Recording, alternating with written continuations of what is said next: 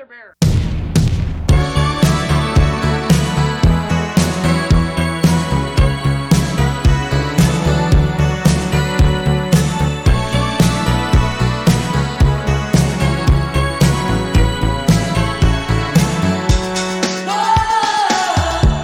大家好，欢迎来到啤酒事务局一周年特别节目，我是天。我是琪，哎，转眼间就一年了，一年过去了呢，一年过去了呢，你还记得我们什么时候上线的吗？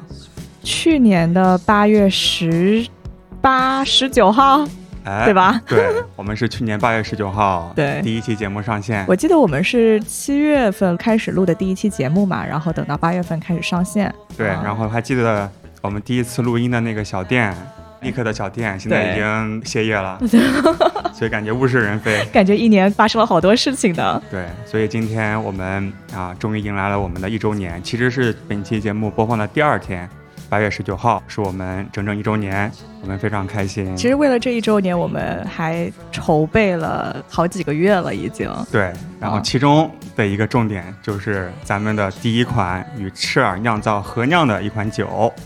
终于要上线了！哎，今天我和琪姐来到了赤耳酒厂，也是第一次尝到了完全发酵好的没说的话这款啤酒。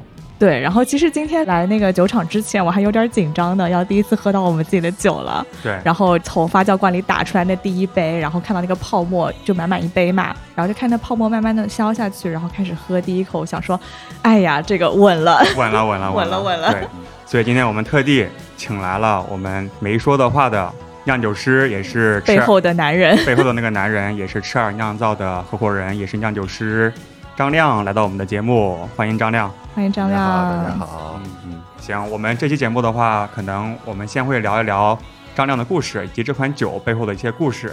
在后半期呢，我们会和大家聊一聊琪姐和我做节目这一年的一些感受，以及之前我们没说的话。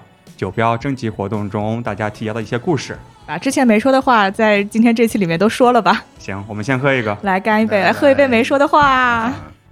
其实赤耳有三位合伙人，珊珊和陈毅之前已经来做客过我们的节目，上一次没有请到张亮，那这一次咱们就专门来请张亮来聊一聊他没说过的话。嗯，要不先介绍一下你在成为酿酒师之前是做什么的？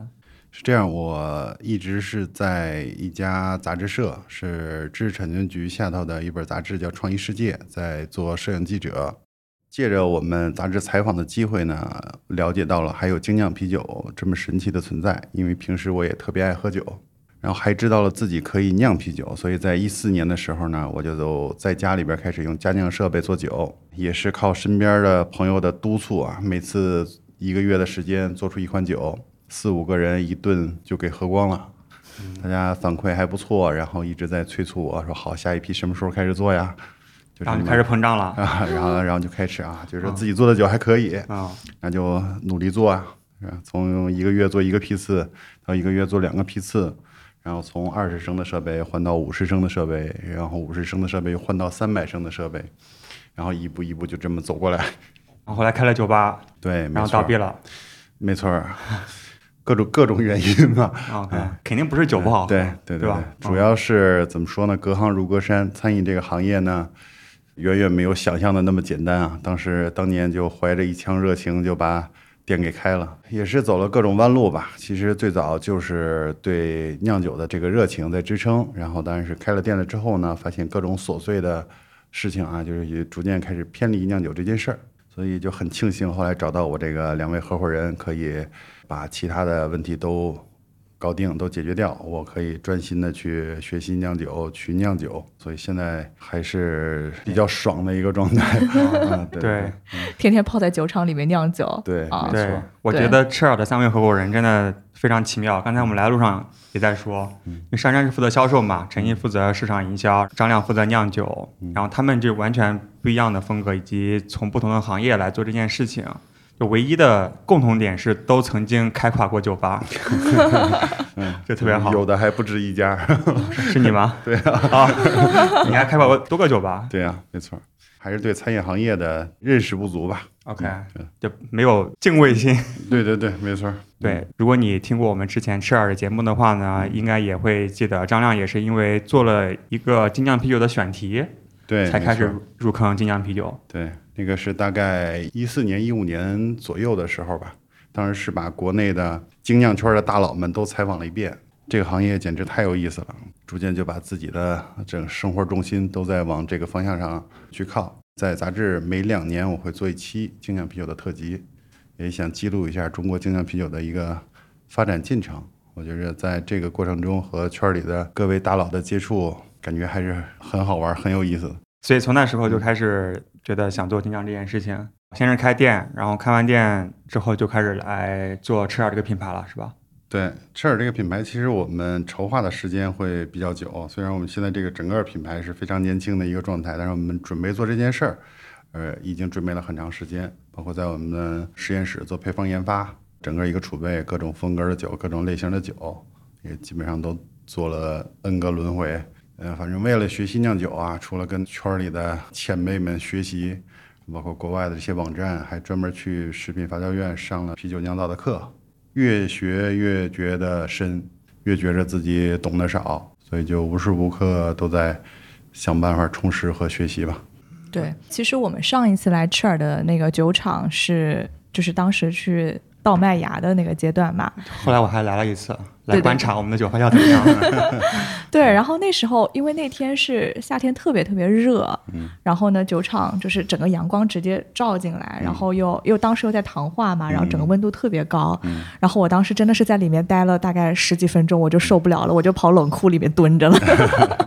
然后当时看张亮还穿了那个大的那个工作服，对吧？然后在里面就一干就是一天，然后真的是特别的热，然后当时觉得哎，酿酒真的是不容易，其实是半个体力活儿。对。对，但这也是一个很爽的过程。你就想一天的酿酒的工程结束了之后，一罐酒进了罐儿，这个时候然后再喝一杯自己酿的酒，这个感觉会更加的爽。尤其是你喝这一杯嗯，没说的话，来，我们介绍一下。干杯干杯对，哎，对，那我们正好就讲一讲没说的话这款酒吧。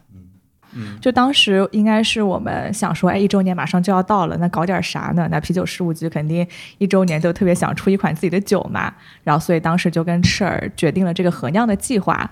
其实我们挺早就开始聊这个事情，可能在过年的时候啊，我就找到珊珊还有陈毅聊这个事情，后来和张亮也有聊，提了一些我们自己想做一个什么样的方向的酒，但其实也是中间有大概两个月没有任何进展，对吧？不知道你在忙啥？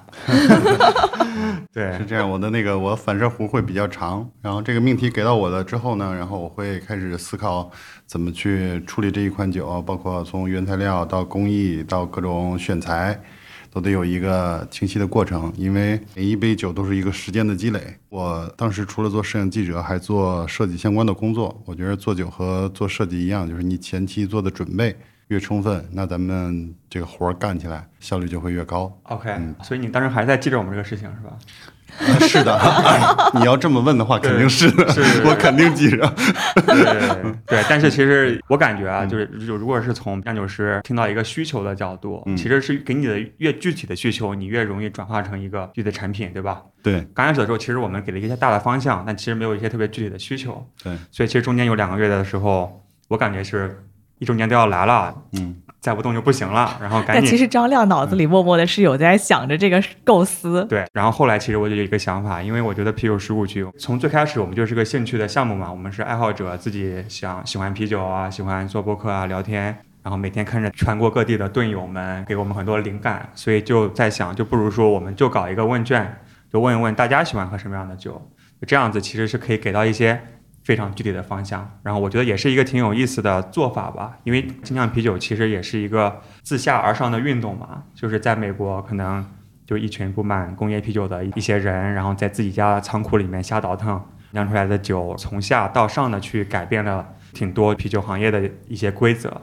所以其实我们觉得自下而上的工作模式，或者是让大家都能够参与的这种方式，是我们特别喜欢的。我们就做了一个问卷，对，在做这个问卷的时候，我还专门请教了我们啤酒教室的班主任郑老师。就比如说我们麦芽的风味的角度，因为不同烘焙以及烘烤程度的麦芽能够带来不同的风味嘛，对对。所以他其实把这个麦芽的风味转化成了五个维度，就是从最轻程度的谷物、大麦的味到最重的可能咖啡味，这样大家可以看得懂嘛。嗯，然后我们发现其实是很两极分化，就是有两个风味其实是大家最喜欢的，一个是烘焙程度最轻的这个谷物的味道，以及烘焙程度最重的这个咖啡的味道，都是很多人喜欢的。嗯，对，包括酒花，还有发酵程度，以及添加水果的角度，大家会给了很多的反馈。收集了大概一百来份的调查问卷嘛，反馈真的很有意思。从增味的原料角度啊，我觉得可以分为三大类。就第一大类就是我不喜欢增味，什么都不想加，我就要想一个干干干净净的口味。然后第二大类，我觉得就是一些比较水果导向的，就基本上就是啊、比如说什么西瓜啊、葡萄啊，然后梅子啊这些看到的还比较多，比较酸甜水果导向的。然后第三类就是那种特别特别奇葩的，就怕我们做不出来。我看到有些什么写的啊，来给大家念念：酸笋、嗯沙棘，还有什么艾草。还有这个什么孜然、无花果，就各种这种奇怪的味道，就想说大家其实还思维挺发散的，但我觉得这个还挺还好啊，还算正常。但另外一点就是说，你觉得属于蹲有自己的啤酒应该是什么味道的？这个这个答案就真的是太好笑了，我当时看问卷的时候就笑疯了。有一些说什么惊为天人的味道，嗯，然后还有什么倔强里带着怀柔的味道。嗯还有什么热情充满爱的，嗯，就真的就真的还挺好笑的，就不知道我们这次做出来的这这款酒能不能满足大家这些期待呢？嗯，其实从刚才这个麦芽的角度来说，就是，呃，当时我看到整个这个调查问卷的时候，我就想，咱们反馈意见最多的一个就是没有没有增味儿的，所以就原味儿的啤酒，可能大家想要那个最纯粹的啤酒的这个人数也是挺多的。然后另外一个就是水果这部分更多。这两个两个角度来说，咱怎么能兼顾呢？这个其实挺为难的一件事儿。感觉这两件事是是在冲突。对如果你要是有一个水果添加的话，那肯定就不是原味儿，对，不是原味儿了，一个五彩斑斓的黑色。五五彩斑斓的黑。但是需求是挺具体的，但是就是做个五彩斑斓的黑。啊，然后所以呢，从这个角度呢，我跟珊珊、陈毅我们也商量了很长时间，然后包括从那个呃选材上各种麦芽。我们也进行了一个尝试，就是因为我们想做的这一款酒呢，是一个拉格酿造的工艺，是按照基础的皮尔森的酿造的方式去去酿造的。但是越基础的酒，可发挥的空间就越少。但是呢，不同的原材料表现的风味儿是不一样的，要让它有水果的增味儿，但是还有啤酒本身风格的体现。就是麦芽香气的保留。对，麦芽香气的保留还要有。目前从成酒的这角度来说吧，我感觉是算是基本达到。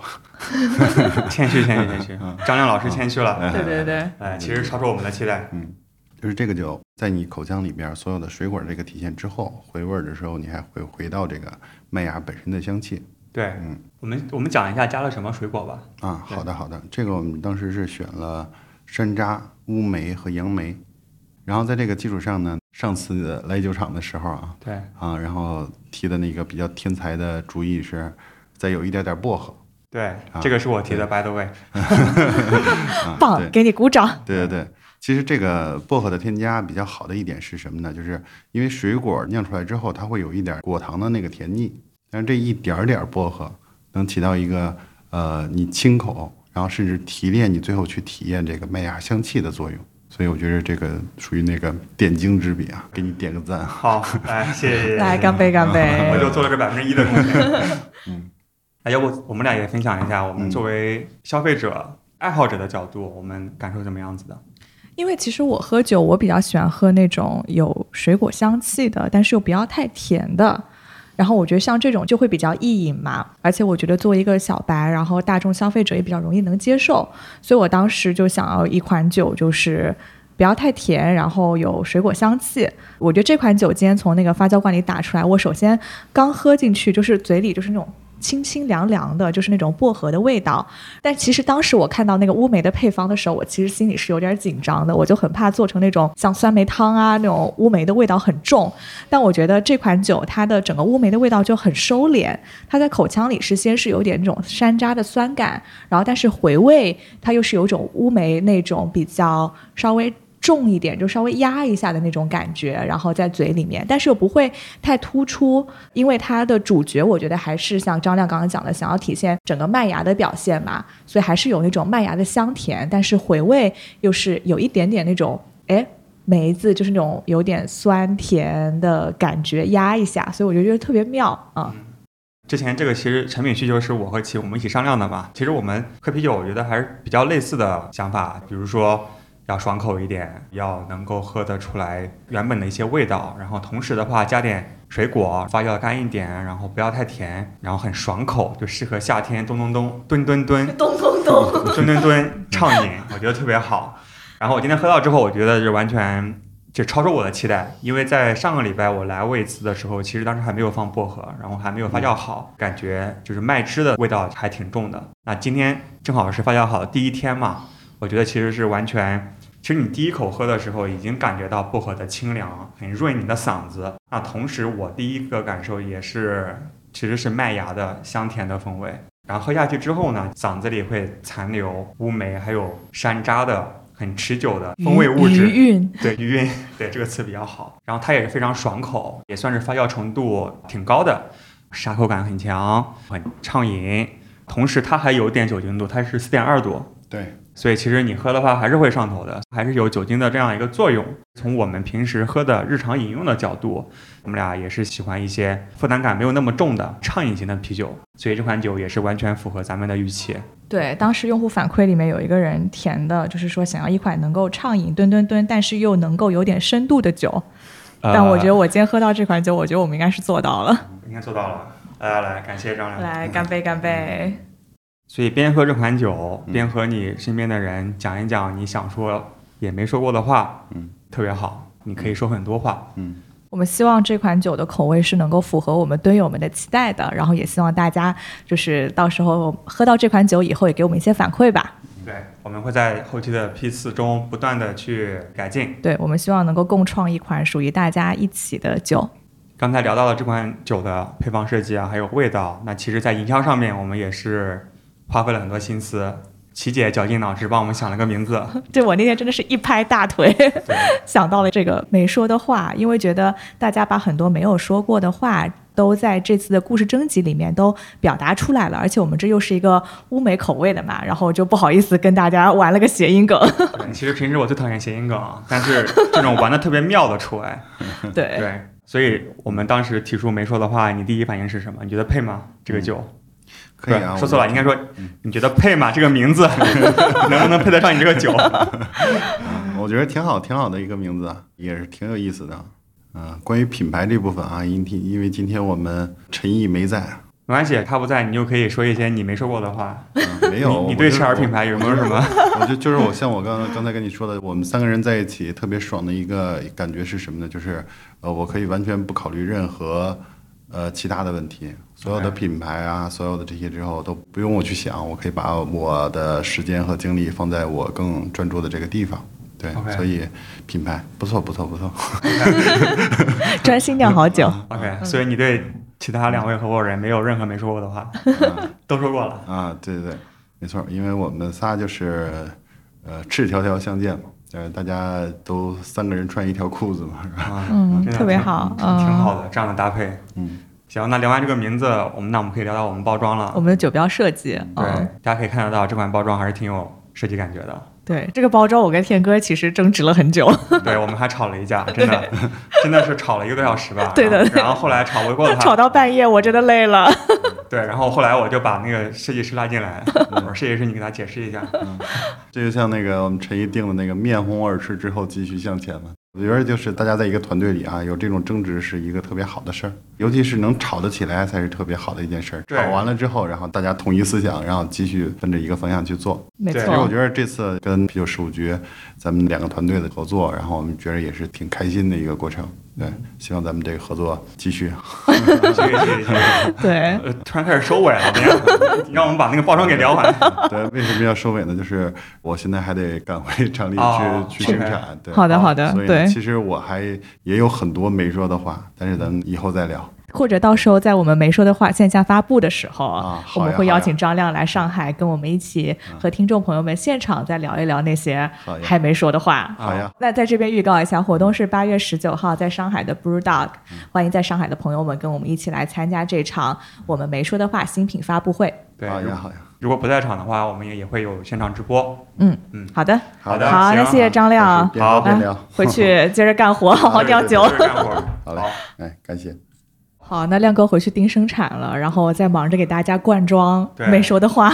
对，所以大家如果现在下单的话，应该是会喝到一两个礼拜之内的新鲜的没说的话一个礼拜之内，就是运到嘛，可能一两个礼拜，对对对，非常新鲜。。对，那你现在下单的时候就已经能够看到我们这款酒的设计了，这款包装也是非常感谢我们的好朋友阿北。也是我们的 logo 设计师。对，就是我们的 logo 也是阿北帮忙设计的。然后这一次其实我们是再次请阿北出山帮我们设计我们第一款和酿的啤酒的酒标。OK，所以其实我知道我为什么喜欢，但我想知道为什么齐刚开始的时候不喜欢这个酒标，咱们可以聊一聊。对，因为一开始阿北其实给我们出了两个设计方案嘛，嗯然后第一个是啊、没说的话，然后后面是一些小圆圈，然后有点那种梅子的感觉。然后他出的另外一个风格就是我们现在大家看到这个酒标可能更加抽象一点，所以一开始我是看到就觉得，哎，可能那个美字的图形是呃。大家更容易懂吧，就是马上能知道对他在表达什么对，啊。但是其实后来给你讲了啊，他对他，后来我们争吵了很久，对他之前画的那个梅子 椭圆形的那种，梅，但是如果你真的去看乌梅的话，乌梅是那种黑不溜秋的，对看起来不怎么样，但是喝起来我们觉得很好喝。他自己也意识到他之前那个梅子画错了，他不是画了乌梅，嗯，这是一个嘛。但同时，我觉得我们之所以最后一致认为选择了我们现在这样一个比较抽象的一个酒标，就是我们觉得不想是往里面放什么水果就画什么水果，就太直接了。一个是直接吧，但是第二个我觉得，就精酿啤酒给我的一个特别大的一个启发或者是感受，就是你不要以为啤酒就是这样子的，精酿啤酒永远可以给你新的惊喜，就颠覆你之前的认知吧。所以其实我也是特别想从设计的角度颠覆大家的通常的期待。不是说酒里面加了什么原料、什么水果就要在罐子上画什么。当然，如果你画的挺好看，也没什么错。但是我觉得我是挺想去让大家有一个像我一样的感受，在精酿啤酒中找到一些不一样的东西。对，你知道你最后说服我的一个点就是说，OK，我们这个名字因为已经带了梅子嘛，所以大家应该能已经能 get 到它是什么样的一个口味。然后它其实整个颜色包括设计，希望能够传达的是大家对这款酒的一个感受。所以我们可以看到，我们整个颜色其实是那种偏蓝绿色，然后更多的是想要跟大家表达的是这款酒是一个比较清凉的，然后比较爽口、比较适合夏天的。然后同时那个菱形的格子，这个我们也争吵了很久。对我特别喜欢，对，然后特别不喜欢。对，然后后来我也 get 到吧，就是说，其实想要表达的就是一种，因为我们这个酒的口味是稍微有一点偏酸嘛，然后菱形它其实是有一点那种尖锐，然后清爽清爽，然后就这种感觉。对所以我们整体的整个颜色跟设计都是想要传递一种这款酒你喝到以后你的一个感受。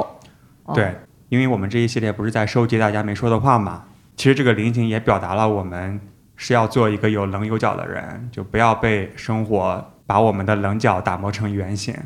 所以我觉得这个菱形还挺符合我们选择的一些酒标故事，就是大家都是在生活的暴击，或者是 在生活中，然后都遇到了挺多的挫折啊，或者是艰难的时刻，但是我们仍然会坚持心底中的一点点东西。对，所以其实这个菱形是挺符合对，这样的一个感受的。虽然有很多没说的话，可能也不能说，但是希望大家内心还是能够有一些棱角。对对，哪怕不要太多，一点点就好了，但是还是要有的。好，那正好说到这儿，我们中间插一首歌吧，然后回来正好跟大家聊一聊听众的这些故事，来大家听一听他们没说的那些话。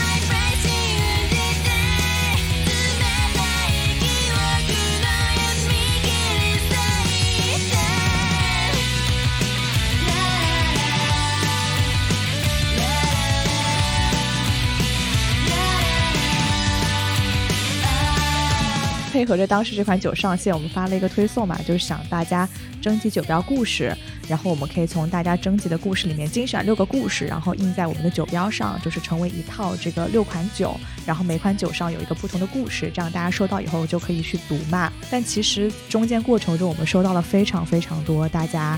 就真的让我很感动的征集，因为我一开始发这个征集的时候，我可能也没有太多的期待，也以为大家就会写一些挺搞笑的或者怎么样子，但没想到有很多非常走心的故事。虽然我们最后只选了六个故事印上我们的酒标嘛，但其实中间有很多故事，我们想要借这期节目的机会来跟大家都一起分享一下。对，其实我们最终选出来的这六个故事呢，不是说它是最好的或者是什么，有可能是你的故事很好，但是它可能比较长。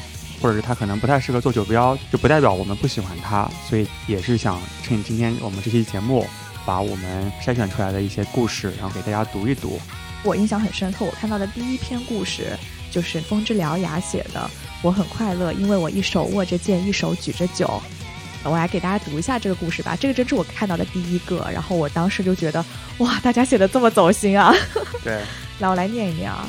啊，风之獠牙写的是：听完啤酒事务局，我开了一间酒吧。第一次听啤酒事务局是在日坛公园，在开车回家的路上。没过多久，啤酒事务局成了最常听的播客。听到天聊佳酿，原来他比我还菜啊！顿时开心的拍起了肚皮。听得多了，关注点从酒变成了酒厂和酒吧老板，听他们聊怎么稀里糊涂就开了店。听着听着，心思活泛了起来。那年我三十一岁，一事无成。当我下定决心的是九哥，云南精酿聚会遇到了九哥，当时喝的不少，和九哥聊，我想开酒吧，酒吧得是中世纪小酒馆风格，我们一边卖酒一边打剑，九哥听得很认真，把烟都掐了，林林总总聊了很多，只记得最后一句，等你们开店，我一定来捧场。五个人凑了三万块，又骗到了房租，酒吧就这么开了起来，羽毛与蛇麻，Feather and Hopfen，一手握剑，一手举杯。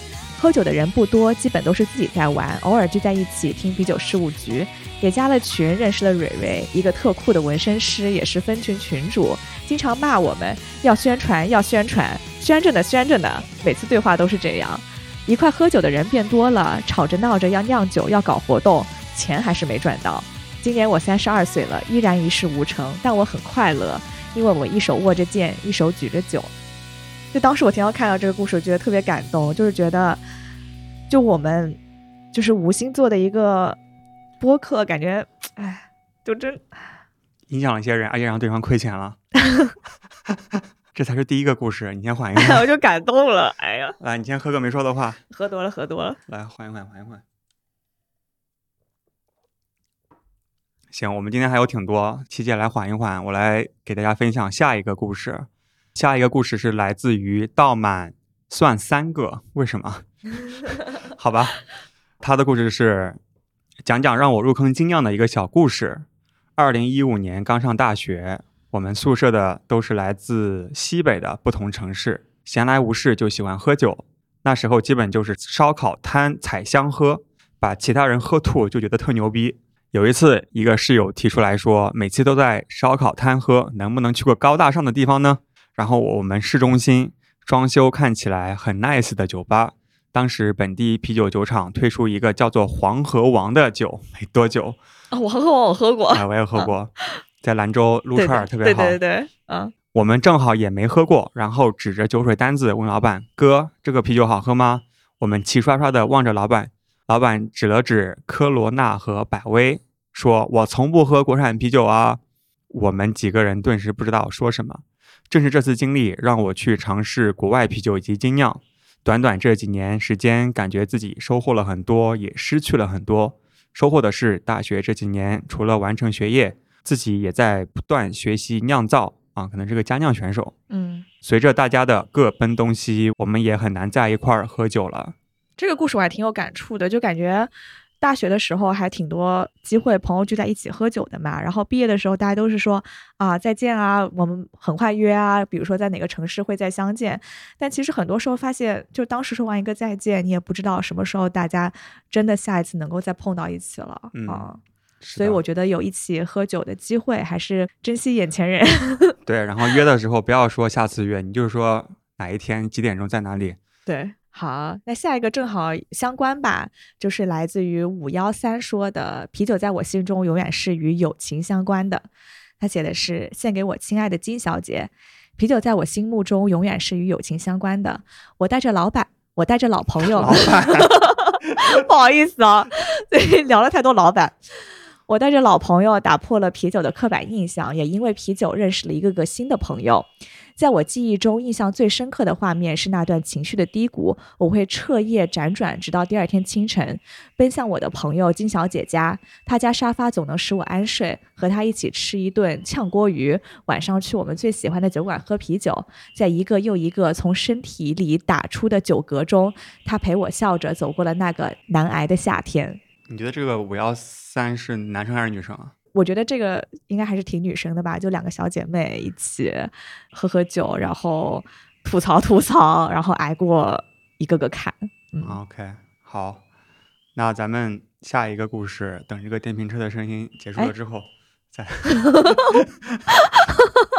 来先倒一个。好，那我们现在没有电瓶车的声音，然后我们可以听一听下一个故事，是来自我们天津群的群主 Allen，上班路上在。车机上随便找点听的，车机是什么东西啊？他写车子吧，车子上。OK，太不走心，竟然还有错别字。在车子上随便找点听的，突然一个黄色的方块，上面写着“啤酒事务局”。对于一个酒蒙子来说，算是发现新大陆了。没记错的话，当时只有五六期节目，听完一期，果断加小秘书微信，当然应该加的就是我，进群。看着各种大佬谈论精酿，对精酿了解也越来越多，越发喜欢这个群体。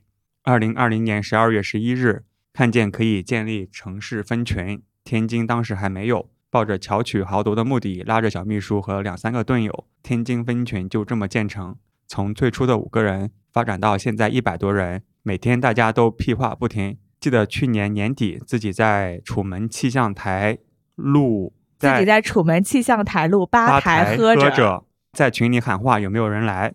前后一个小时左右吧，吧台就已经被群内队友占领，大伙儿并没有想象中的陌生感，至少那天晚上聊得都很嗨，也就有了群内第一次大型面基现场。二零二一年一月三十日，啤酒事务局第一次全国面基活动，天津分群也没有落下，还是楚门气象台路畅饮，到场将近二十人。那天晚上已经记不住喝了多少酒了，喝着玩着闹着，结束了那个嘚瑟的夜晚。（括号悄悄地说，我那天没喝好。）对，我记得那天晚上我们还跟天津群视频连线了一下，就是真的人特别多，就特别活跃。对他为为什么没喝好就我不懂。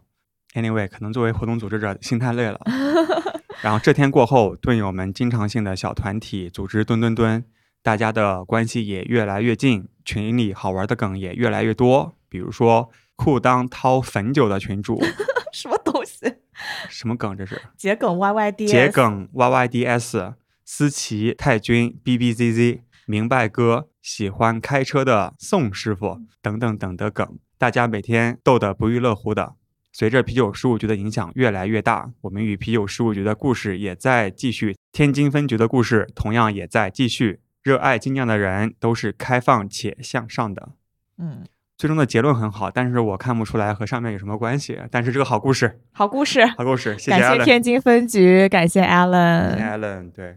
希望天津的朋友们，就是这波疫情过去以后，能够再组织线下活动，然后大家一起在开心的蹲蹲蹲，喝喝没说的话。哎，没说话，天津有发布吗？有有，嗯，好，那我们最后会预告一下，能够喝到第一批没说的话生啤的一些酒吧。对，请大家听到最后。对，下一个是来自于甜甜的，他是说，啤酒在所有的饮料中占据的名声不大，咖啡、红酒、洋酒都有特定的标签和人群，往往啤酒却没有。近些年，精酿开始热门起来，越来越多的人开始在这个圈子里找到志同道合的朋友。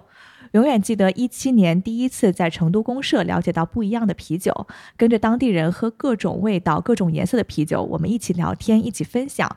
后来才知道这就是精酿，另一种性格的代表。在这里面认识了很棒的朋友，不同而又相同。后来回到老家荆州之后，发现本地这种圈子文化几乎没有。希望有一天荆州也能像大城市那样，让精酿被认同。希望我能成为那个带领大家了解的人。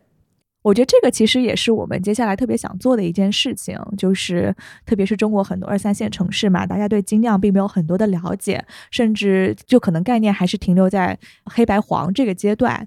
其实我们也想要做一些小城市的，比如说精酿啤酒车啊什么的计划，都在我们的 规划里面。对，特别想把精酿带给更多不同的人。是的。好，那下一个我来。皮小将。皮小将，皮是啤酒 是我觉得，嗯，事务局的皮。好的，好的。其实我以前是完全不喝啤酒的，感觉口味很糟糕。直到二零一九年夏季，才第一次被朋友拉去酒吧。喝了一杯 IPA，感觉一下找到了本命酒。原来我不是不爱喝酒，而是从来没有遇到过精酿啤酒。疫情期间在家无事，开始入坑，按照风格分类喝，按照品牌喝，把精酿资讯类的文章都看一遍，瓶子易拉罐都买了一圈儿。后来酒吧开始营业，也开始去打卡参加各类活动。从第一期开始听了啤酒事务局，对精酿知识的了解飞跃。节目从不同角度和层次。把精酿聊了个遍儿，聊了个遍。我最喜欢听的就是圈内大佬的分享，内容都是网上找不到的，比如对果泥的看法，对酒吧经营的看法。刚才好像都聊了。对，因为电台也认识了不少北京同城的酒友，大家每天都在群里发今天喝的酒，这个也激发了我做自媒体的兴趣，在家拍拍喝酒视频，做做分享。没想到这次是和赤耳酿造合酿。我拍视频第一天喝的就是赤耳的绿豆啤酒，对我觉得这个真的都是缘分。对，而且我特别感谢他，因为咱们不是征集这个酒标故事是两种方式嘛，一种是腾讯问卷，一种是发微博。发微博的话，几乎只有他，而且他发了好多篇，真的。对对对，感谢他。对他其实现在在微博上影响力挺大的，比我们的粉丝要多好多倍。我们是不是得好好经营一下我们的微博了？啊，对对，但是我觉得这个事儿特别好，能够激发更多人做自媒体的兴趣嘛。因为我觉得这个圈子就是需要更多人的加入，然后能够把整个影响力做得更大，让更多的人去了解精酿，发现精酿的魅力。就像他说的，并不是不爱喝酒，而是没有遇到过那杯属于适合你的精酿。对，然后也希望皮小将可以教教我们怎么做微博，怎么快速吸粉。好的，那下一个来念一念我们爱的阿星的故事。阿星是我们的志愿者，在我们群里面的队友们应该都非常熟悉阿星啊。就之前我们厦门的那个活动，也是多亏了阿星，能够给大家带来一个非常好的体验。今天要聊一聊阿星跟关于两个男孩的故事。第一个是老王，镇江市民，因为一杯浓缩咖啡我们认识了，也因为音乐我们在一起了。他带着我开始喝精酿，但对我来说，那会儿仅仅只是认为是有味道的啤酒。老刘，北京市民。因为一杯世涛，我们相识、相知、相爱；也因为他放在冰箱里的一罐古斯，彻底坠入精酿的世界。后面依然遇到了其他可爱的男孩们，一起干杯，一起讨论那些不知道终极答案的话题。但因为啤酒的连接，我感受和经历了生命中的爱与被爱。啤酒与爱，心中装着是这些真实且可爱的人儿们。人儿们，人儿们，人儿们。嗨，阿星跟金酿跟男孩的故事太多啦，太多了。我们期待听到你第三个啤酒与爱的故事，男孩们的故事。对，嗯，哎，谢谢阿星，谢谢阿星。来，我们喝一个敬阿星。对，敬阿星，真的付出了挺多。好，下一个，下一个是来自于 drunkard，对吗？这是个单词。drunkard，I don't know。OK，这么多年慢慢接触精酿之后，在机缘巧合之下，听到了啤酒事务局，也认识了本地的听友。他们认真对待啤酒的那股子热情，再次唤醒了我以前想要开酒吧，但是因为稳定工作而没有去实现的念头。在三十岁来临之际，我做出了在别人眼里鲁莽而天真的决定：辞职。我不想在按部就班的轨迹上消磨完自己的人生，我不想仅仅为了满足温饱而囚禁自己的灵魂，我想去生活。而不只是生存，这个是 WeWork 当年的口号，Make a life, not a living。对，我怀疑他，对吧？中文翻译，我想去生活，而不只是生存。我觉得这个翻译很好啊，非常非常好。对，对他应该是看过我们拍的宣传片。啤酒和音乐将会是我毕生的热爱，在我人生最潦倒和最荣光的时刻，都需要他们陪我度过。这些无用的事，却可以让我熠熠发光。以后我应该会有自己的酒吧，重组的乐队。自己爱的人与事物，找回真正的我，做回真正的我。前路漫漫，道阻且长，前程未卜。这个好像这个词有点用的有点奇怪。Anyway，但我仍愿意拿一眼拿那一一眼眼望得到头的安稳，去换取这份无畏的自由，这才是我我最大大的奢侈侈品啊！科特·科本说过：“I'd rather be hated for who I am than loved for who I'm not。”如果要改变自己去讨人喜欢，我宁愿被讨厌，也要做自己。嗯，我觉得这哥们儿可以跟第一个那个风之獠牙交流一下三十岁开酒吧的一个经历。嗯，希望你的酒吧能够开得好。对，其实他最后引用的这句话，我觉得挺适合我刚才讲咱们的酒标。而且特别是符合精酿的精神。对，其实就要是有一些自己的棱角嘛。对哪怕别人不喜欢你这个棱角，但这就是你自己。对，就宁愿被讨厌也要做自己。对，嗯好，那下一个，好，那下一个厉害了，来自于尼寇，尼寇就是天的老婆。来，我来念一念。他说，以前和天谈恋爱的时候，就常常去 Stone 给我介绍西海岸 IPA 的他，简直眼里放着光。哦，忍不住评论一下。哦，太甜了。而现在这种分享的快乐可以乘以百倍，乘以千倍，因为做精酿内容这件事遇到了一群可爱的、同样对这世界有着好奇心的蹲友们。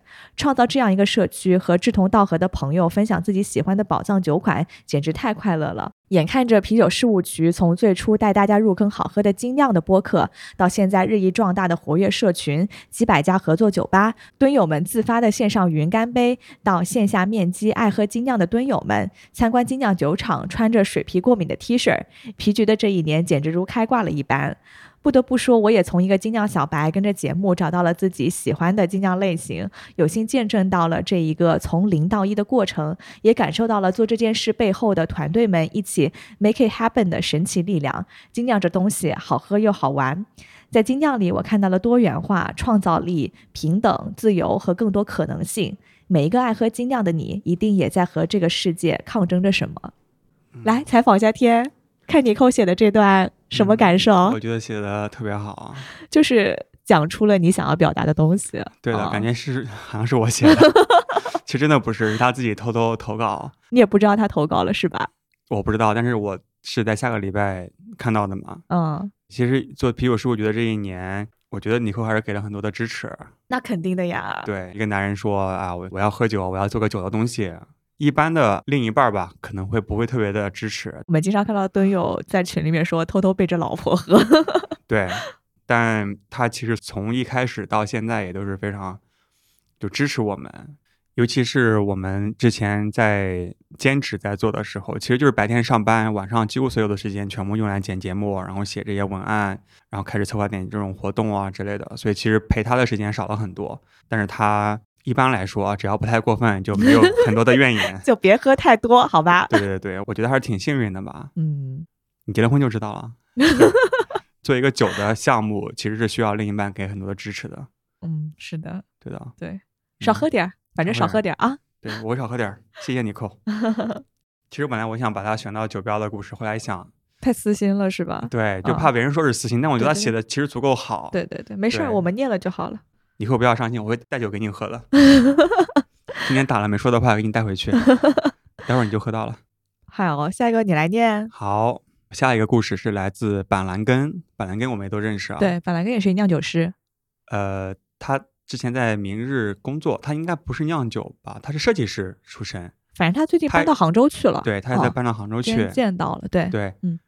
然后他的故事是，大学专业不合心意，成绩很差，休学一年，散了散心，期间来江浙沪跑了一趟啤酒旅行。哇，他是最初做啤酒旅行社的人。还特地跑过来啊。对，然后探访了啊，对，他是云南人，对对对，我记得他酒量巨好。对，嗯酒量巨好，探访了很多精酿圈儿盛名的店，学到了很多。后来慢慢通过家乡的精酿酒吧结识了很多朋友，也开始尝试酿酒，却也跟学校渐行渐远。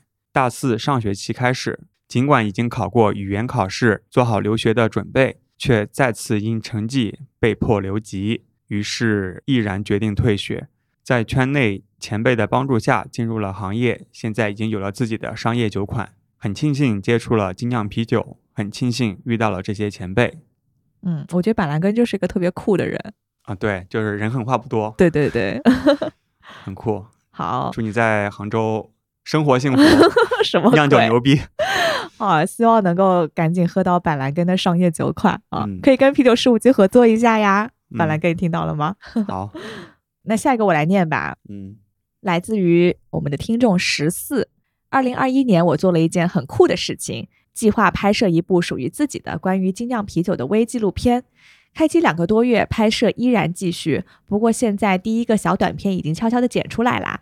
作为一位精酿啤酒爱好者，一位摄影系学生，能够把自己喜欢的事物以视觉化呈现，将精酿的魅力传递给更多的朋友，我觉得这可太棒了。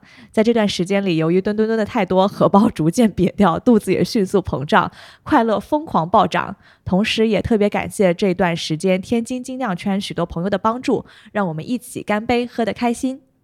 哎，十四，你的这个纪录片在哪里啊？赶紧发个链接给我们看一下好吗？对我们特别需要对，你相关专业人才，对的我们。看一下。好，如果你在听众群的话，希望你听到这期节目以后，能够把这个链接发一下，让我们大家都看一看你的这部关于精酿啤酒的、关于你自己的纪录片。对，正好读到这里嘛，我们也、跟大家讲一下，我们当时做故事征集的时候也有设置奖品嘛。节目中读到故事的这些蹲友们，请后台联系一下我们的小秘书，都可以获赠我们这次没说的话的啤酒一套，一共六罐。被我们选成酒标印成故事的蹲友们，就可以获得我们的大礼，分别是没说的话一套、赤耳啤酒任选一套、赤耳 T 恤一件、啤酒事务局 T 恤一件，以及五百元无门槛蹲酒券。希望这些队友们能够在听到节目的时候，后台联系下我们的小秘书啊，赶紧把奖品发出去。好，那下一个故事，下一个故事是我们的嘉宾马克哥。马克哥这个故事我也特别想印到酒标，但感觉好像有点违法乱纪。有点长，对对对，但是在节目里可以给大家念一念。对嗯我是一个医生，又是一个无酒不欢的人，尤其喜欢啤酒，所以我就一直想为啤酒证明，什么啤酒肚、液体、面包都是没有道理的。这话我爱听，但已经在大多数人心里变成了共识。我想，就算我胖，也不能被说成是喝啤酒喝的，这是两码事儿。从医学上看，胖不胖主要是看糖摄入，啤酒里残留的多糖或者糊精，还是会被人体的酶降解成葡萄糖，从而使人发胖。不同风格的啤酒残糖量相差很大，从一 P 到四 P 都有。比如美式拉格，酸啤的残糖就很低；有一些帝国世涛、烈性二的残糖就略高。平时喝的精酿啤酒大多数在两 P 到三 P 之间，只有可乐的六分之一或者雪碧的五分之一，或者说不超过盐中盐汽水的糖含量。然而，从来也没有人说盐汽水度，而是被公认为是低热量的饮料。终于找到证明的依据了，哈哈，放心喝吧。好的，好的，对，想要了解啤酒与健康的这个知识，到底会不会有啤酒肚，对吧？对于痛风有什么影响的听众朋友们，可以来听一下我们往期跟马科科的这期节目，是第五期，健康饮酒越喝越有。同时，也是我们平台就是特别受欢迎的一期节目吧。大家真的听完这期节目，长了很多知识，也清扫了很多之前常见的误区吧。大家可以倒回去听一下马科哥的这期。好的，那下一个故事呢，是来自于我们另外一个嘉宾王思琪。思琪呢，之前也是我们之前第二十期五千年前的酒局上，我们的祖先在喝什么？就这期节目，其实我特别喜欢，因为他从五千年前开始倒腾，就是去讲啤酒一开始是怎么发现的。思琪的这个故事，其实也是我们印上酒标的，来给大家念一念。他是说，基本上每个见过我的人都会称赞我的牙真白、真齐、真亮、真反光。但其实我的上排门牙有五颗，下排门牙有一颗，都是假的。要问假牙从何而来，那是大学本科一个燥热的、让人特别想喝酒的夏夜。我和我的两个朋友在不到一个小时的时间内，每个人各喝了一斤黄酒，外加两瓶沈阳老雪。沈阳老雪是不是那个特别可怕的那个？对，大力棒子，对对对，之后在高级醇的作用下，我蹬着一辆贼破的自行车出了校园，并疯狂的速度与激情。最终，在一个坡度很大的下坡路上，我骑到了速度的峰值，感受着风儿在脸庞掠过的舒适。再然后，车链子就断了，我一个不稳飞了出去，脸直挺挺的撞到了旁边的墙上，嘴里的牙也落荒而逃。从此，知名的假牙老王诞生了。每当我笑的时候，那露出来的不仅仅是开心的笑容，也是一颗颗酒蒙子的军功章，更是一张张人民币。我还真不知道思琪这个故事，当时录节目的时候，对吧？他说了吗？我不，我我不记得了。他没说啊。哎呀，下次应该注意一下。对，说明真的是个酒蒙子。对，真的是个酒蒙子。这一张张真的是喝酒的勋章。对，顺便说一下，象牙挺贵的，所以大家喝完酒之后不要开车，尽量也不要骑车吧。什么叫不要开？对，就是不要开车，也不要骑车，也不要骑车，对，就是叫个代驾或者打个车回家，好吗？大家注意安全，注意安全，注意安全，安全比什么都重要。对，然后保持手机开通，能够让家人朋友找到你。OK，下面这个故事是来自老焦，在我们群里被称为焦爷，应该是个女生，对吧？她说，大学时代画图做课社，没事也整一杯瞎喝，那时候就喜欢世涛，整晕睡觉。今年一月份，四个人约在王开启了男女工教授喝酒行动。翰林、蛋饺、欧阳、老焦，我们一起喝酒，一起聊大学愉快的经历和搞笑的故事。周边都有熟人，聊起来就特别快乐。翰林说他想酿酒，说研究生毕业搞套设备酿酒。我们觉得牛逼且支持，我们要当小白鼠。一晃，翰林研究生毕业了，我们在 Hop Star。给他送行，Hop Star 也是我们的合作酒吧。你这个广告插的，前途似锦，早日酿酒。他的毕业旅行是去上海啤酒十五局合作酒吧喝酒，群里十分羡慕。哦，太好了。嗯。后来去重庆喝酒之余，老张带他酿了第一锅酒（括号柠檬香茅小麦）。翰林心满意足回老家上班，等待啤酒发酵。五月我们联系不到翰林。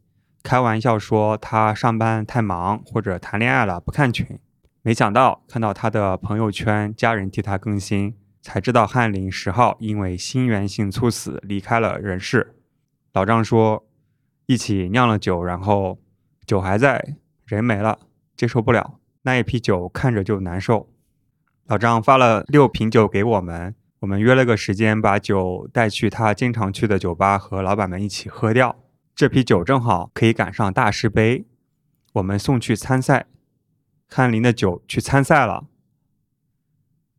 不如现在开一罐酒敬热爱生活和啤酒的大家。哎，对，当时我看到这个故事，我就真的是泪目。就特别是他提到，他是说毕业旅行还想去上海喝酒，但是五月份他应该去了。去了回来了，然后就酿好了这个酒，然后就还没发酵好，人就没了。唉，怎么讲？珍惜珍惜跟你喝酒的人，对，珍惜眼前人，真的世事无常嘛。这个世界就是很多时候没有道理的。特别感谢大家能够跟我们分享这些，对这些故事，这些替哈林把没说的话说出来吧。嗯，对，趁你还有机会说。嗯，对。嗯，不要什么藏着掖着啊，然后碍于面子啊，有些话你就说了。好，好，下一个我来念一念我们插红痛老师的故事。为什么叫痛老师？嗯，他说不知道从什么时候开始，顿酒后头痛的毛病越演越烈，多方询问都没有一个解决的方法。之后每次蹲酒都特别谨慎，蹲过之后都会头痛的酒永远 pass 掉，痛过之后会头痛的量也不能再跨越。渐渐的，我的顿酒安全区慢慢形成了。我小心的呵护着我的顿酒安全区，就像呵护自己的一块小花园一样，生怕哪回一个不小心糟蹋了它。现在能顿到的酒也越来越多了，就像我这块小花园里的花朵也越来越多，越来越好。我会一直精心打理着这块小地方，因为它是给我生活带来栖息的美好的所在。嗯，这个窦老师喝酒会头痛。这个他应该在那个调研问卷里面有写，他想做一个布洛芬增味的啤酒，就是他。对的。所以他到底有多痛？但是你知道吗？很多时候你爱的东西就是爱病痛嘛。但是喝酒还是谨慎啦，大家打理好自己的小花园。插红，我想多插一句啊。嗯。大家知道吗？啊，你听完节目之后，可以在自己收听的平台上面，很多平台都可以支持打赏的。嗯。然后插红是我们目前打赏最多的一位队友，是吗？哦，谢谢金主爸爸。对，给我们打多少钱？我看一下啊，几百块。这倒没有。你以为有这么多人给我们打赏吗？我们 so far 打赏一共有多？有有有一百块吗？我看一下啊。哦，我们现在已经有两百九十块钱的打赏了。哇，对，这么多。是的，插红同学从去年的九月十六号、九月三十号、十月二十一号、十一月四号、十一月十一号，然后十二月十六号、十二月三十号，你看还给我们发了一个过年的红包。哇，然后今年的二月三号、二月十四号、三月三号、三月十七号、四月七号、四月二十八号、六月二号、六月九号，还有六月二十三号，都给我们发了五元红包，谢谢茶红。五到十元的红包，所以谢谢茶红。然后对他老在底下留言打卡，对，特别感动。对他其实不仅打卡，而且还打赏，就这种队友我们特别喜欢。好的，那下一个来念一念我们大家都爱的蕊哥的故事。蕊哥的故事也上了我们的酒标啊，我来念一下。他说。没听节目前喝精酿的频率真不高，那时候不晓得我喝的这种啤酒到底有什么魅力，反正不难喝就是了。听节目以后有意无意喝的时候去验证一些听到的小知识，然后会心一笑，也更加关注本地酒馆有趣的生啤上枪和各种活动。刚开始组织朋友去，但也只是愣喝，没人能和我交流。后来混了个事务局云南分局的队长，则有幸和能懂我们的梗、能真正交流酒的同好者同行，好不畅快。未曾想到，当初以志愿者身份加入这个团队，到如今会改变我自己、我的生活那么多。曾经悠哉安逸的我，现在觉得时间太不够了，有好多要学的，有好多要做的，有好多因为精酿的地方还没去，有好多人还没结识。对，这边蕊哥真的太辛苦了，最近。然后，对了，还有那些深交已久、云喝酒、相聊甚欢的蹲友们，有机会翻山越岭，一定要当面把酒言欢呀！写这些话的时候，我正坐在夕阳下的候机楼里，代表事务局去大城市的活动上亮相。虽然是一个人，但一个人也能是一支队伍。谢谢五个群的蹲友，谢谢事务局的志愿者小伙伴们，谢谢给予我大力支持的各厂牌合作商，谢谢天和奇。虽然大部分时候还都是自己喝，但再也不孤单了。来，蕊哥牛逼，来，敬蕊哥，敬蕊哥，蕊哥太牛逼了，真的是一个人撑起了一个队伍。一个队伍。我们啤酒事务局电商的授权售后、电商运营是一个人。对我真的觉得事务局有最好的电商体验，对，都是因为有蕊哥贴心保姆式照料。真的很棒啊！对，也给大家讲一下，其实我和齐现在也在全职在做嘛。我是从四月份，然后其实从上个月七月份开始，我们之所以能做这个决定，其实我觉得也就是多亏了蕊哥啊，可以帮我们卖卖酒，赚点生活费，否则真的没有这个勇气退出之前还不错的工作，然后去有更多的精力服务大家。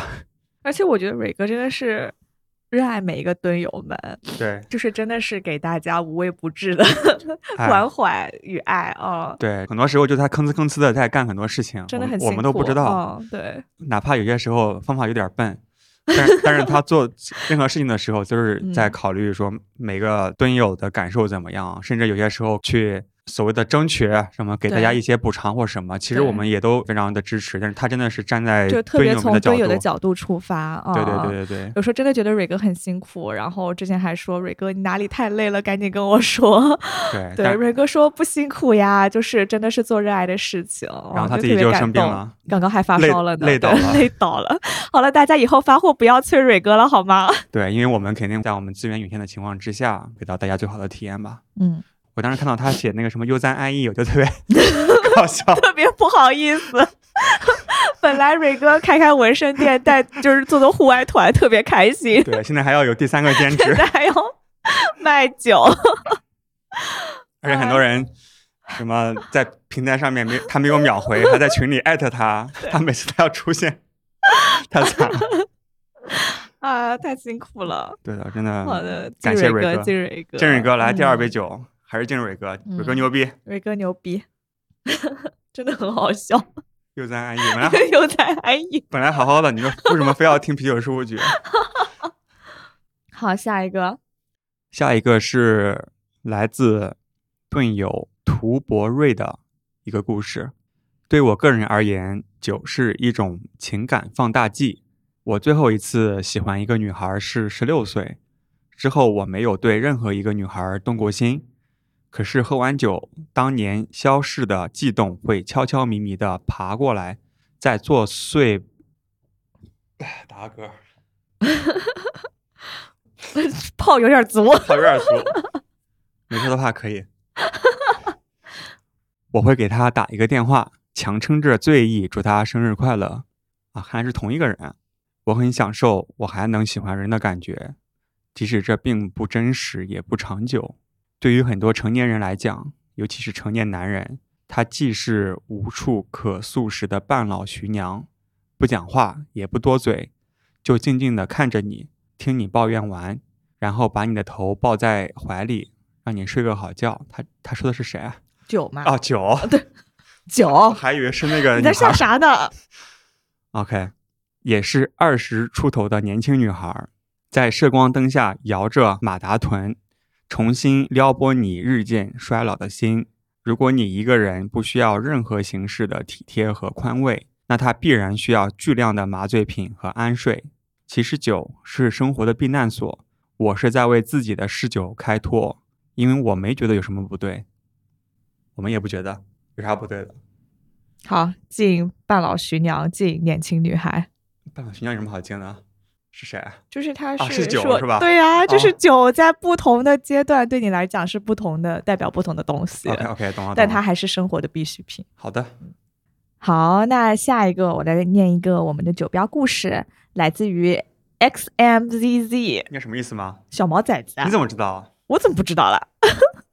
大家都知道吗？对啊，来自于我们毛老师啊，啊，写的是，作为第一批入群的听友，或许也是这一批中最外向的队友，曾经把创始群当现在的四群来玩，毫无面对大佬的拘谨，就是分享，就是输出，就是热爱。在事务局开始合作酒吧项目时，默默的用小小烧烤店报了名，自己也知道七线小地方不会有人来，承蒙天成厚爱，竟然成了第一批合作酒吧。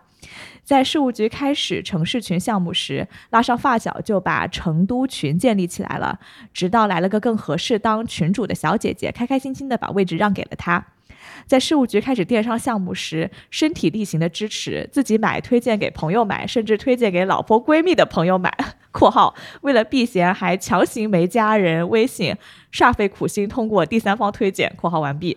在事务局开始打卡竞赛项目时，利用工作长期各地出差的小便捷，半年时间在二十多个啤酒事务局合作酒吧留下了打卡的身影，也在去的另外的非合作酒吧不遗余力的安利事务局。在事务局的一二三四五群里，都曾留下了我的事故、黑料、黑梗。队友们开心的逗贫，亦或是挖苦的奚落，有时候也会因为有些事情伤心，但很快付之一笑，调整过来。其实我的出发点只是不想看到队友们在群里说话无人理睬，内向的人可能再也不会发言。如果因为我的搞笑能够让更多人参与到这个社群文化，何乐而不为呢？我做这些没有什么目的，我喜欢播客，也喜欢精酿，而事务局是我听的第一个精酿啤酒类的播客，从第一期就开始听，它就像我疲惫生活中多热爱的事物的一个精神寄托，我乐意看着它一天比一天好，给我能量，也给队友们能量，在面红耳赤之后继续向前。毛老师的故事太多了，不知道从哪里开始聊。毛老师的黑梗太多了。毛老师真的非常用心。对，相信在我们一二三四五群的队友们可能都知道毛老师。其实毛老师是我们的吉祥物。对的，而且我看到毛老师他写的那个特别让我感动那个点吧，他说他的出发点就是不想看到有人在群里说话无人理睬，然后内向的人可能会因此再也不发言。我觉得。对他其实非常照顾别人的，对他非常照顾别人的感受。然后我觉得自己，对，真的，而且毛老师真的就是嘴甜又捧场，不管谁说什么，毛老师都会夸赞一番啊。我觉得就就真的，我觉得我们很大的活跃的气氛都是有毛老师这样子的蹲友们，就是非常照顾其他人的感受，这样的就是非常好的蹲友们的存在吧。嗯，就是他让我们整一个整个社群。跟别的社群不一样啊！对，我们要不要说说一个王老师的黑梗啊？来 来，就喝多了的那个是吧？对，来这边给王老师爆料一下。爆料一下，就是你那天晚上去南京金酿啤酒节，自己喝嗨了，然后你不是在厕所门口睡着了吗？我们群里不是大家都在找你嘛？然后还有人通过，其实是通过郑老师，就是我们啤酒教室的班主任郑老师，对，是一个啤酒裁判，然后找到郑老师。然后问我们，那个啤酒裁判也是因为有一个厂牌，就是有一个精酿品牌找到一个啤酒裁判，然后找到郑老师，然后找到我们。那天晚上已经十一点多了，我快要睡觉了。然后说，哎，你们事务局在南京有一个同事，然后失踪了。我说啊，我们同事是谁？正好我看到群里大家在找人嘛，然后在想可能是毛老师。然后过了半小时，他说嗯找到了，那哥们穿了你们的衣服。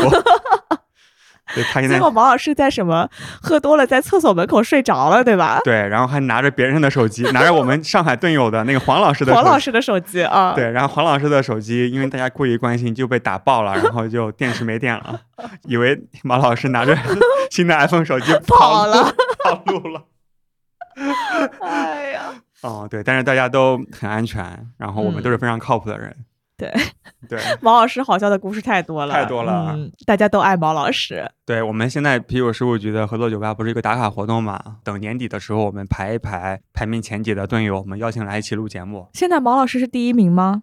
呃，暂时还是。现在有几个想和他，好像竞争很激烈，竞争挺激烈的。对，毛老师现在出现了强烈的竞争对手。对，但是如果你能够抢到第一名的话，我们明年会和你一起录期节目。好的，谢谢，加油，加油，毛老师。好。好，那感觉故事现在 录的有点多，我们以为大概录个半个小时，结果没想到录了这么久了啊！对，哦，那给大家插首歌休息一下，我们再来回来再听故事。你有什么特别想放的歌？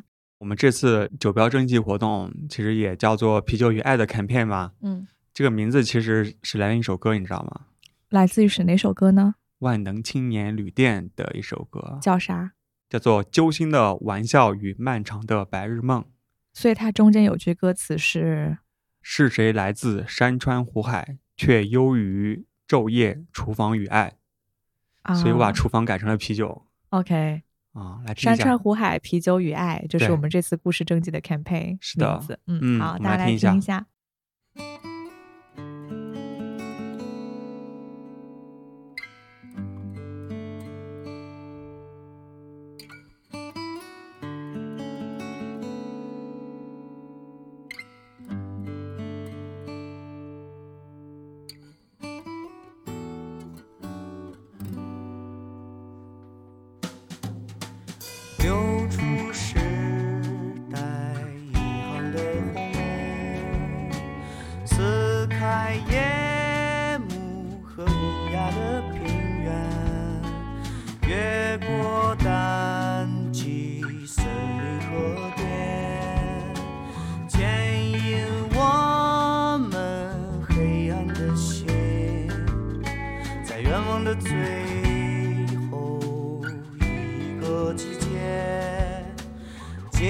但清晨还有黄昏，在愿望的最后一个季节，记起我曾深藏里。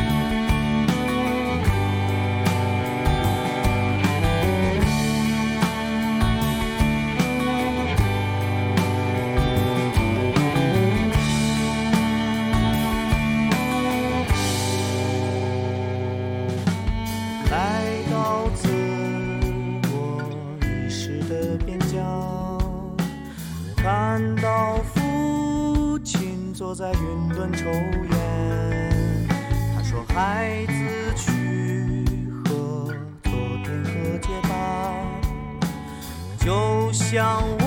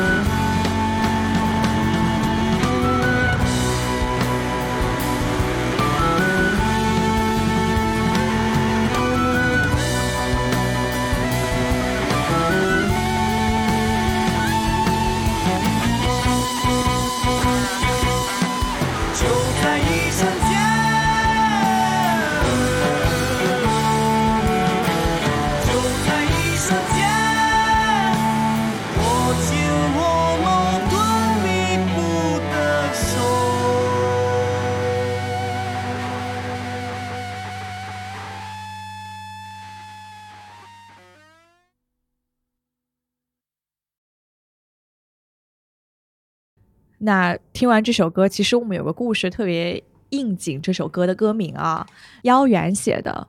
不论如何，我还有山川湖海，昼夜精酿与爱。他是说，开始喝精酿半年后，认识了前任，同为精酿爱好者，于是我们偶尔会一起去打卡精酿酒吧，去尝新上枪的酒。还记得第一次约会，我们在吧台向老板要 IPA，聊到深夜才回。后来除了经常喝的双倍 IPA，他也会陪我喝点酸啤。那时候觉得被工作按在地上摩擦一周后，周末能和他喝酒、看综艺、吃垃圾食品，是生活所有的慰藉。而后逃不开俗气的剧情，我们越走越远。喝完酒，他会借着酒气和我吵架，酒下头了会求得原谅。他开始从生活的角落指责我为他做的不够。我无力崩溃的时候，却等不到他一句关心，终于分手了。分手一个半月，我仍在努力释怀。我仍然听啤酒事务局的电台，只是现在无人说了。我仍然继续喝着精酿，只是总会想起他，没有办法放向事务局和精酿，也放不下他，那就继续尝试和解。我躲回了家，离开和他一起生活的城市，或许会好一些。还好重庆有足够多的精酿，我会在重庆分局的群里看老板在暴雨天后抢险救灾，恢复自己的酒馆小花园。也会在吧台独自喝酒时发一张照片到群里，期待能有群里的朋友出现畅饮碰杯，或者仅仅是看群里大家的调侃，上网搜搜 BJCP 考试，考虑我也把知识点贴满一屋，当个精酿学霸。不论如何，我还有山川湖海，昼夜精酿与爱。我觉得这个真的就是一个特别特别真实的故事，就是那种没说的话，哎，就跟前任分手了以后，你就会忍不住的想要去 stalk 他。在干嘛？或者说，就是我觉得过去两个人在一起的经历，其实也是塑造了你今天是一个什么样的人嘛。你今天的样貌，其实都是来自于过去的经历。其实很多过去的事情没有必要去否认或者去忘记，我觉得都是你人生陪伴你走过不同阶段的很重要的一部分。嗯，那希望接下来还有精酿，还有。重庆的队友，重庆的队友，对，然后陪你走过下一个阶段吧。是，对。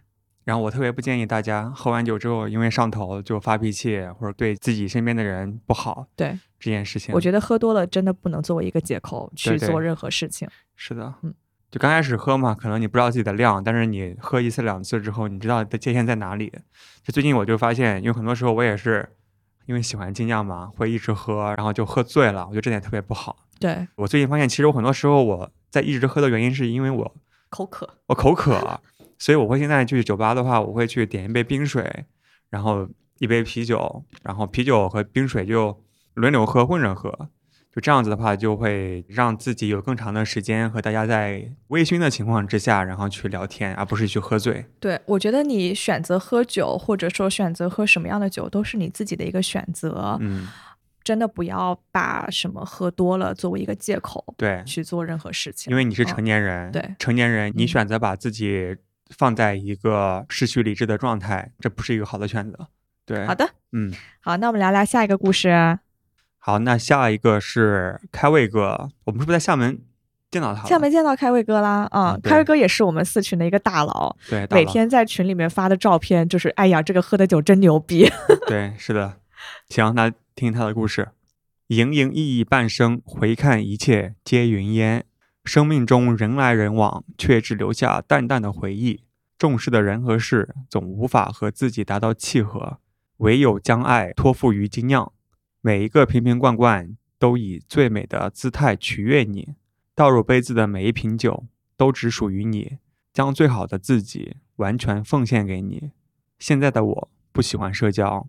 珍惜每一个独处的时候，打开啤酒十五局的节目，反复的听，摆上几瓶精酿，慢慢的喝，听着别人的故事，喝着自己喜欢的酒，这也许就是我下半生的爱了。开胃哥，这一定是喝多了写的。我也觉得是。我们看一下他的投稿时间，可能是在后半夜。对的。他哪里不爱社交了？在我们群里很活跃。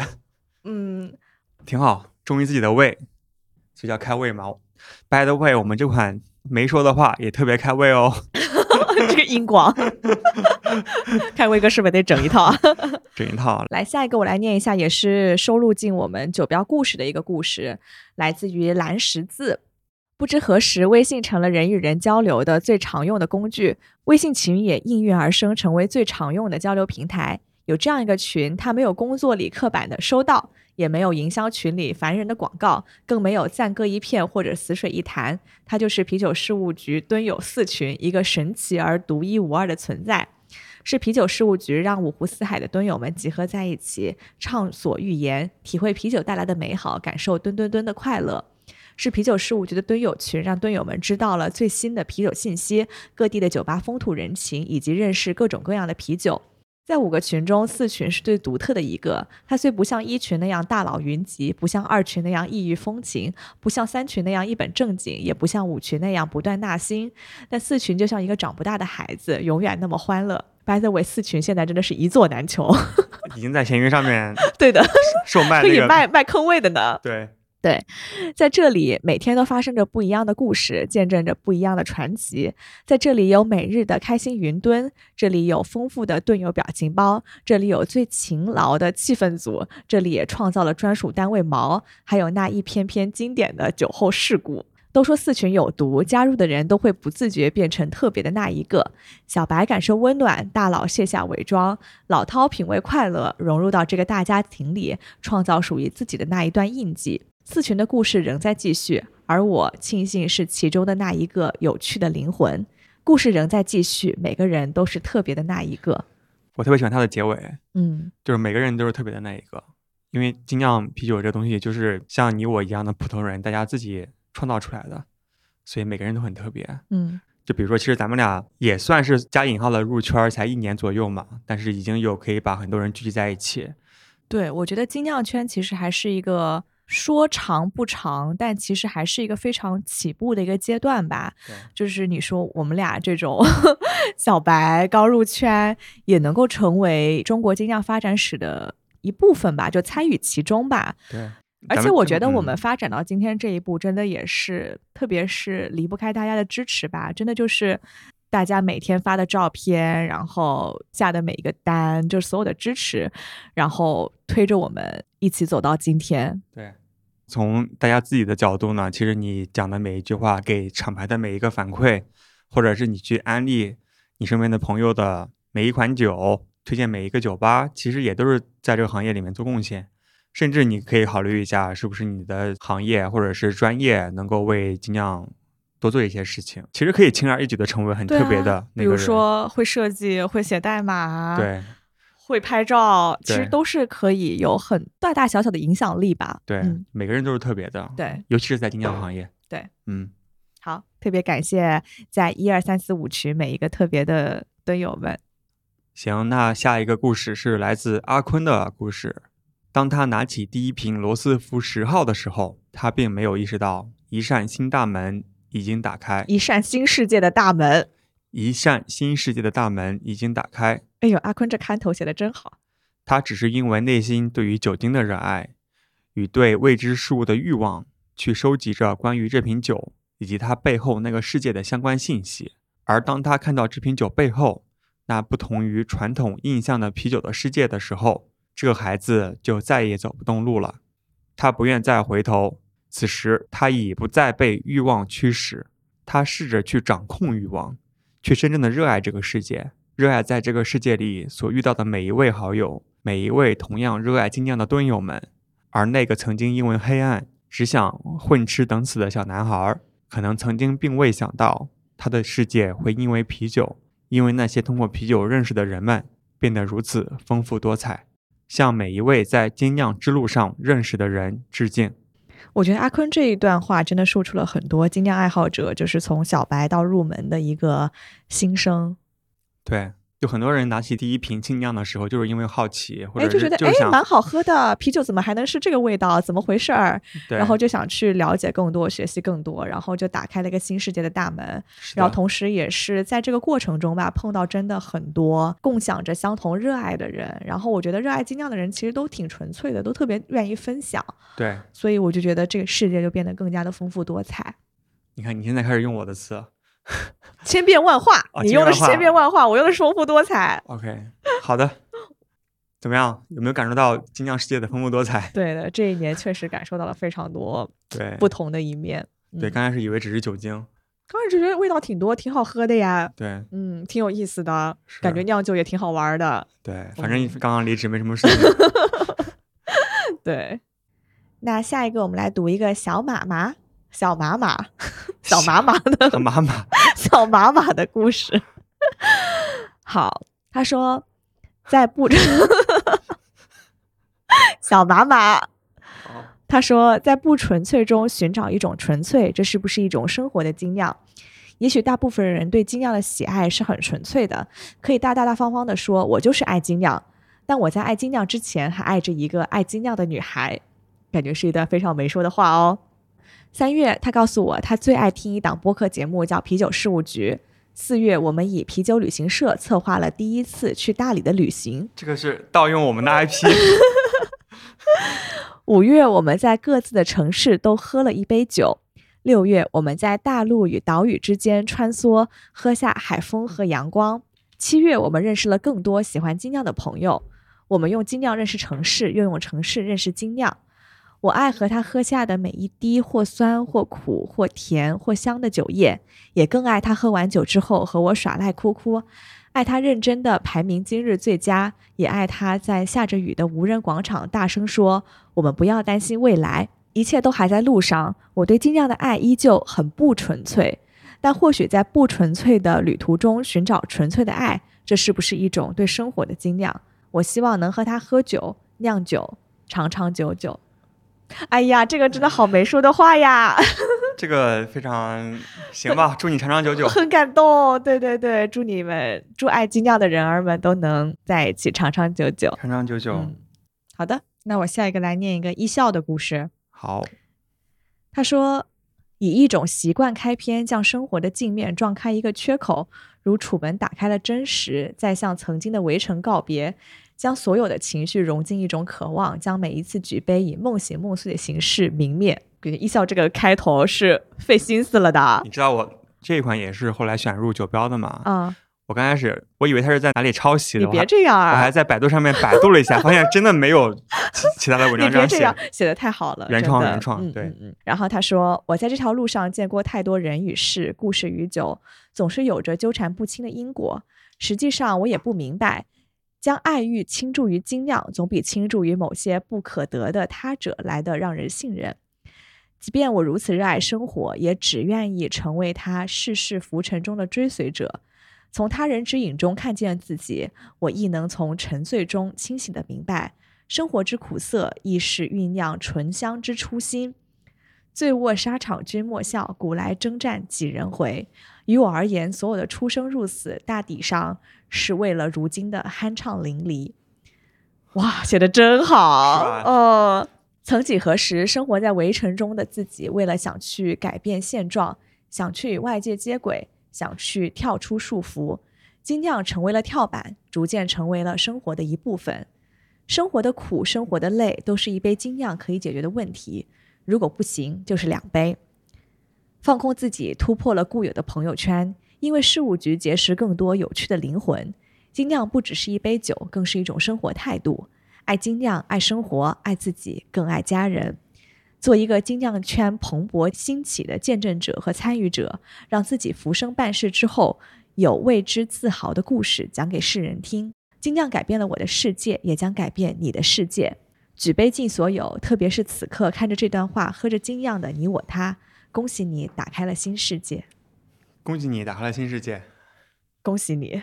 恭喜你，哎，我觉得这段真的写的特别好特。别好。一笑其实我们当时在上海的时候也见过，见过吗？嗯，就当时蕊哥来上海的时候，就 CBC 的期间吧，然后他嗯跟我们一起去 Tap That 还是哪里喝酒，一个小和尚头的那个 logo 头像的那个人，但是他真真人是和尚头吗？差不多，长得挺像的。OK，对的，我们见过的啊，他是应该是在江苏宿迁。对对宿迁的，对对然后前段时间他刚刚填了一个表格，报名了一个合作酒吧，我不知道是他自己的店还是他朋友的店。对，然后也成为了没说的话首发合作酒吧之一。哎，我们嗯待会儿可以读一下。行，故事讲完了。故事讲完了，我还记得一年前我刚开始录节目的时候，给自己立了个小 flag，就是说录满一年吧，录个五十期。是吧？哦，我们呢，现在现在目，标达成了呢，我们现在是五十四期了。五十四期了呢。来祝贺你！我们还会有第二周年的节目吗？还会有吗？还会有吗？看大家要不要来支持一下我们，来一起喝这一杯。好的，好没说的话，没说的话。嗯，好啦，希望明年这个时候还能录第二周年的节目吧。对，以及第三、第四、第五周年，那有点远了。嗯，那我们就先立个我们努力 flag，100 我们努力一百期。对对对，现在立个一百期的 flag 吧。好，好的，那在相信大家在听到这期节目的时候，也对美说的话充满了好奇吧？肯定是吧？我这个我们聊了一个小时，如果还不能给你种草，我们聊了两两个半小时。两个半小时了已经。嗯，对。好。的，然后我也是喝了我们已经喝了两两大罐，罐了，这个是个三升的，还还有那个一点五升，就是四点五升。四点五升。好的，对，然后我一个人喝了两升吧。我觉得，真好喝，能不停喝。我通过亲身体验告诉大家，这是一款非常畅饮的酒。好的，那如果你想下单购买没说的话，我们这次出了六罐装的套装，每一个酒罐分别是不同的故事，所以一共在酒罐上你可以看到六个听友的故事。那你可以在我们啤酒事务局的淘宝店，也就是搜索“啤酒事务局”，点击店铺下单，或者可以关注啤酒事务局，回复关键词“没说的话”，梅是乌梅的梅。你你就算打那个没有的没也可以，可以，可以跳出这个回复链接，对对，然后就可以获得我们的购买方式。那同时也会在这期节目的推送里面，大家可以直接点击小程序下单。我们也非常开心宣布，没说的话将在八月十九号在全国一百多家精酿酒吧首发。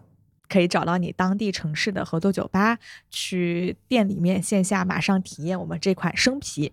对，因为毕竟罐装也很好喝，但是在酒吧里面和老板聊天，和队友们一起喝，是一个非常不一样的体验。挺有仪式感的吧？在我们一周年的时候，对，所以我们非常推荐你在八月十九号，也就是我们一周年的时候，走进我们的首发酒吧，一起来喝一喝。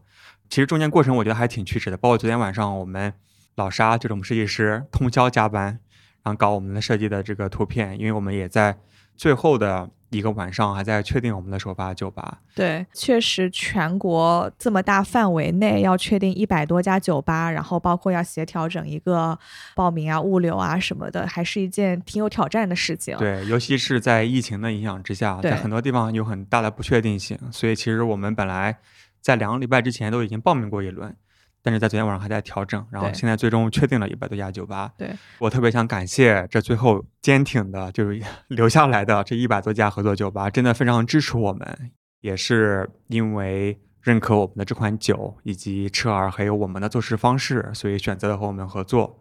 因为你知道吗？之前的沟通过程中，我们没有透露这个酒款是什么。对的，我们只是说这是一款比较适合夏天畅饮的酒，对，因为我们还挺模糊的我。觉得这点其实也是这一次，因为我们也第一次酿酒嘛，也是学到了一个东西。因为我们过往做我们 marketing，在比如说科技啊这种互联网公司，我们做一个大的新品发布，做一个 campaign，我们不可能在发布之前就透露这是什么酒，这是什么产品。所以其实我按照之前的套路，我根本就没有想去透露这句话的名字。但即使这样之下，其实也有差不多有一百家酒吧，然后来订我们这个酒，我觉得真的是非常认可我们，就就真的只能这样说，就是其实是什么还不知道，然后就把款打过来。对，我觉得真的是非常感谢大家。好的，说了这么多，嗯那大家肯定也关心到底在哪里能够喝到没说的话生啤呢？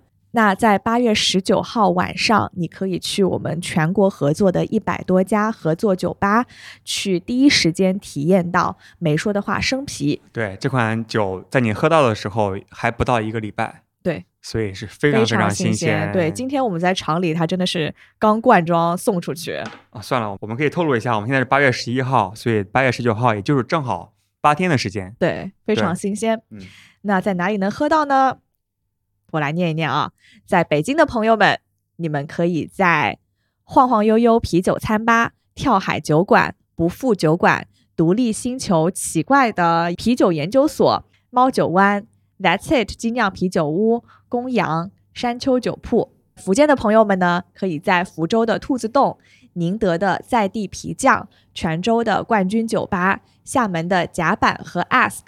甘肃的朋友们可以在兰州的大象精酿酒吧，广州的朋友们可以在 Justin's Tap Room、Bravo 宝林精酿餐厅、虚荣精酿啤酒屋、摸个鱼酒馆、Much Coffee、三吨计划、深圳市 Jumbo 酱宝精酿、满洲利亚啤酒商店、Taps Mini 天悦龙庭店、Fury 爆酿、E.T. Brewery、白头山脉酒商店、海王便利店、Q 妈、吨吨吨精酿啤酒馆、益堂、Oral Dam、肇庆的 Monster 怪兽酒馆、中山的空尊啤酒商店。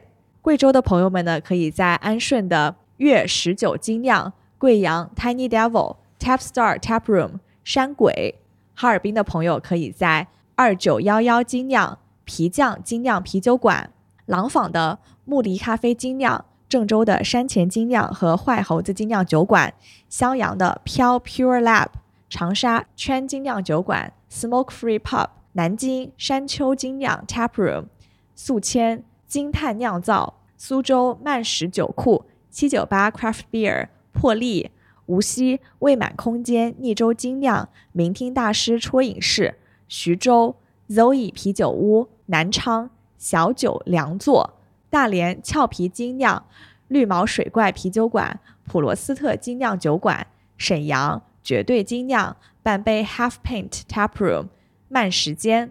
呼和浩特顽固酿造、银川智野酒馆、鼓楼精酿、八三有酒、上海清月问 Ask 派头、Juicy 九十精酿、Brew Dog 精酿啤酒工坊、五二零研究所、Tap That 济南骑马鲜啤、青岛 Hit Hops 精酿酒馆、热河精酿酒馆、酒纯精酿、Step 精酿酒馆、小礼堂伊素精酿酒馆、太原。默克酒馆、Power On 酒社、西安致远方精酿小馆、贝尔啤酒商店、成都浮屠 Float 精酿啤酒餐吧、酱脾气精酿啤酒馆、天津九福麦洛精酿、Cedar Beer 西达精酿、云南红河嗨啤精酿、昆明 Eagle 羽毛与蛇麻、丽江丽江依云酿造、杭州皮条胡同滨江店。纸飞机精酿、黑客与精酿、宁波醉馆精酿啤酒、